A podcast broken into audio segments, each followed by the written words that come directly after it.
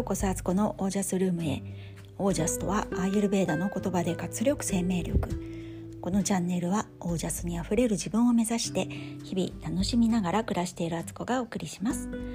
皆さんこんにちは。12月2日金曜日現在午後13時28分です。はい、えー、皆様いかがお過ごしでしょうか、えー、今日はねすごくね関東地方寒いです。風もね乾燥していてねあのお肌の潤いがっていう感じでね、えー、手作り化粧水とね、えー、太白ごま油を顔に塗り込んでいる私です。はい。今日の話はあの夫と私はワンチームという話です。はい。この間ねふとね思ったんですよ。あーなんか、まあ、うちのねあの息子がね今中学校2年生なんですけど、えー、高校からねアメリカのボーディングスクールと言われるね私立の、え、寮がある、えー、学校にね行きたいと留学したいと言っておりまして、まあ、それに向けていろんなね、あのことを調べたりとかあの息子は息子でね英語の方に力を入れてね、えー、頑張っているんですけれどもまあそれって普通に考えると結構ハードルかなりあるものなんですね。あのー、まずは高校全部向こうに行くっていうことになるとすごく大掛かりですよね普通留学っていうと交換留学みたいな感じでね、まあ、私がしたようなあの1年間だけね向こうの公立の高校に行くそして、えーと、住むところはホームステイでねあのボランティアの方というかねあの完全なボランティアではないんですけど、まあ、そういう形でね、えー、ホームステイさせてもらっていくっていう形が多いんですけど、まあ、息子はねなんかそういうところもあの説明会行ったりとかしてみたんですけどなんかピンとこなかったみたいでどうしてもねこう寮があるところに行って受けたいっていうすごい強い思いがあるんですよ。あのいろいろね今までもあの挫折するタイミングってあったと思うんですけどそれでもね諦めないんですよね彼はね。で見ているとうんなんかやっぱりなんかそういう運命みたいなものを持ってるのかなって親の私が言うのもなんですけどなんか思うところもあるんですね。でまあなんとかねそうそういう方向性に持っていけるようにねいろいろ親としても動いているんですけれどもあとは、まあ、お金の問題ですよね。お金がですね本当に授業料年間600万とか 800, 800万とかでなんか渡航費とか保険料とかなんかいろいろもろもろかかったとしてまあよ多めに見積もっても多分1,000万とか年間？年間ですよこれ3年間いったら3,000万ってあの家買えますねっていう世界なんですけどえーっていうね。なんかすごい無謀なことをしようとしてるんじゃないかって思うわけですよ。うちはまあ普通のね夫はサラリーマンですし。私もね別に自分ビジネスやってますけどそんなにガンガン稼いでるわけではないしね。普通だったらもうここの時点で諦めてると思うんですけどなんかなんか私もこう諦め諦めないところがあるというか諦めきれないところがあるというかなんかやらなきゃいけないような気がしてるというかでなんとかなるような気もしているというかね あのそんなね魔法みたいなことは起こらないとは思いますがでも何かの形でなんかうまくいっていけるんじゃないかなっていう変な確信も持ってたりするんですよ。でそのプロセスはどうなるかはわからないけれどもそこに向かって進んでいるなっていう感覚はあるんですね。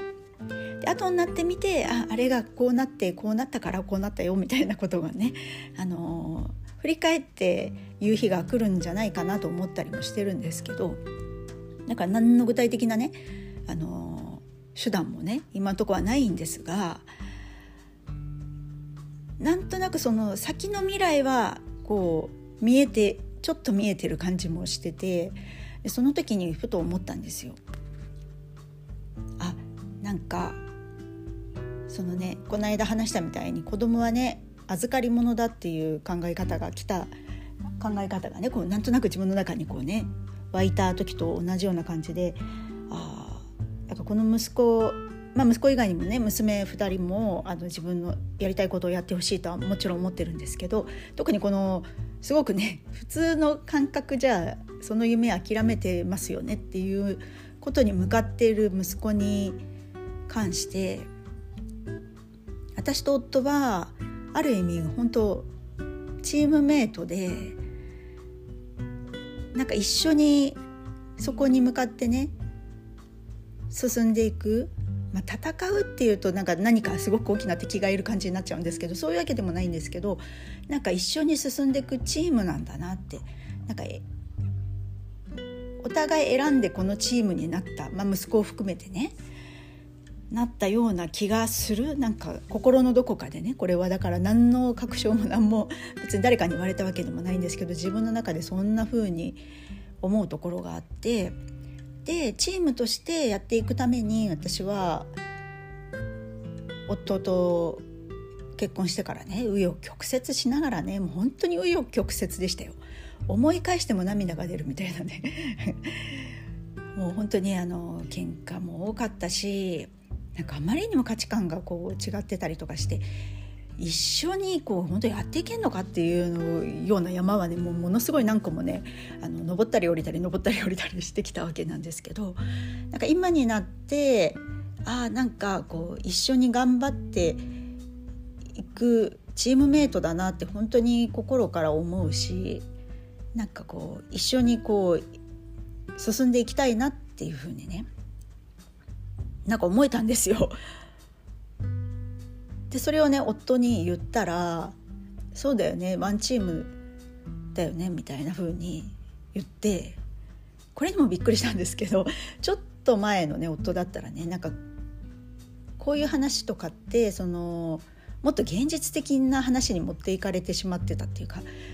例えばじゃあじゃあそしたらお金とかどうすんのとかなんかもっと働けよとかなんか例えば言われたりとかね。なんかそういうことをそういう方向にねなってでそこでバトルするみたいなことが多かったんですけどだから場外乱闘を受けるみたいなね。そこでおいおいおいとねあのチームで進んでいかなきゃいけないのでそこで2人で場外に出てね喧嘩すんなよっていう感じだったんですけどなんかそれがそんな2人の関係がすごくなんかこうチームだなって本当に思わせるこの息子という預かり物をこの世にちゃんとした形でまた送り出すために私たちは今こうチームとしてね編成されてでちゃんと話し合いをし戦術とかも考えてあのお互いこうフォローし合いながらなんか得意なことを出し合って やっていくなんかそういうなんかチームだなっていうのをつくづく思いましていや私たちも変わったなって思ったんですしみじみと。本当にちょっと前まではもうよく喧嘩してね価値観本当に違うわってこんな280度違う人がいるんだ世の中にって向こうも思ってましたし でもなんかね夫の変化もすごくあったんですよね。スピリチュアル的なことの理解がすごく深まって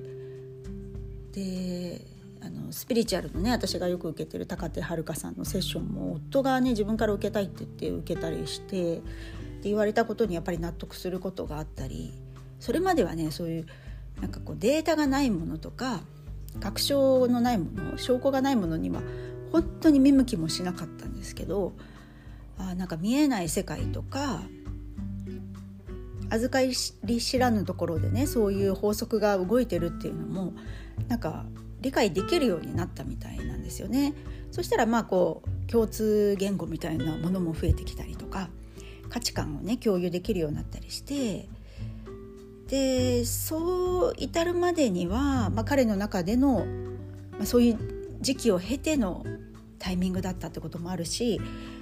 私はすごく大きかったなと思うのは私がこうあのこの間までやってたね「100days」のプログラムの中で感謝ワークをやりましてやってる私がね その皆さんにこうそのプログラムを提供してる側の私が 一番なんかその恩恵を受けてしまったような形になってるというか他の方たちももちろんねあの感謝ワークでねあの大きく変化されたりとかすごくいいこといっぱいあったんですけど私自身もかなりあれで夫に対してすごくね見方が変わってたんですよね。本当に感謝できるようになったし最初はね棒読みですよ。やんなきゃいけないって書いてあるからやらざるを得なくてやってたんですけど そのね感謝をするとかいう時も今日はこういうお題でとかこの人に対してとかいろいろテーマがあるんでね。それをやり続けてたら本当に心から感謝できるようになってで今でも毎日感謝ワーク続けてるんですよね。でそうすると日常の中で、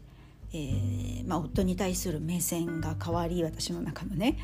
えー、かの時にふとした時に前だったら絶対言わなかったような言葉っていうかこうなんかちょっとしたことでこう感謝するとかいうのもなんかもう照れ照れくさいしなんか感謝できるけどでもここ嫌だもんなとか なんかその相手のあらを探してねそこであの塗りつぶしてしまうみたいなこととかあったことがこう抵抗なくできるようになってそうすると夫も私に対してすごくねこう優しくなったり家のことを率先してね頼んでもないのにやってくれたりそれをまた毎日やってくれるようになってそれがルーティンになって 役割になってるみたいなね。で私も助かってるっていう。なんかね不思議な循環が起きましてで気づいたらそうか私たちチームだったじゃんっていうことに私自身が気づくことになったんですよね。だから本当人生面白いもんですよね。もうもう破綻してると思ったところからね。あの芽が出てくるっていうこともあるしそれをどう育てるかはね自分自身にかかってくるんですけど、まあ、そういう意味でね夫とはねその一つ大きなミッションがこの先にねあるわけで、えー、一緒に乗り越える仲間だなと思っているんです。はいということでえっ、ー、と私たちはワンチームでしたっていう話でどういう話っていうオチになってしまいましたがなんかもしかしたらこれを聞いてくださってる方の中でもなんかこううまくいかないなとか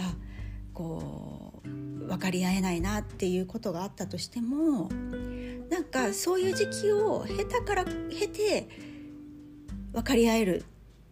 プロセスに進んでいる今その途中だからその一番ねバトルっちゃったりするとかね嫌だなと思ったりするってこともあるかもしれないしそこをやっぱ乗り越えた先にある意味まあ運命というかね一緒にやらなくちゃいけない相手だったらなんかそうやって状況的に勝手に変わってったりとかもあったり自分の中の心持ちが変わったりとかなんかねきっとあると思うんですよね。なのでまあ毎日毎日を大事にね、まあ、懸命に生きればいいんじゃないかなと思うしやり過ごさなきゃいけない時はやり過ごすなんかどうにもならないなと思ったりしてでもこの状況を続けなきゃいけないっていうので耐え忍ぶ時期もまああったりもするんですよね。でも分かんないけどねあのスパッと諦めてあのそこでね苦しまない方がいいこともあるしこれはやっぱりだからね分かんないんですよ。で多分自分がどっちを選択するかでその先のパラレルワールドになっててどっちの未来に進むかっていうのも変わってくるから結局こうしたらこうなるとは言い切れないんですよね。だからこそ自分がどうしたいかっていうことを大事にすればいいんじゃないかなと思ってなんかこうなったらこうなるよっていうふうなことってすごく軸が外側にありますよね。そうじゃなくて自分はこうなりたいからこうするっていうような意思を持ってやっていくとかたまたまこういうことをなんかやってみたいなと思ったからやってみたらこうなったとかっていうふうにもなっていくと思うしそこには自分がしてみたいなって思ったとかあやってもいいかなと思ったとか自分で決めるってことですよね。あの選択権は自分にあると思うんで。はいっていうことでね夫とはワンチームだったんだなっていうのを最近ね 改めて、えー、気づいたとこだったんでそんなお話をしてみました。はい、えー、それでは皆さんの暮らしは自ら光り輝いてオージャスにあふれたものです。オージャス。夫とチームだったってことがすごく良かったなって思えてます。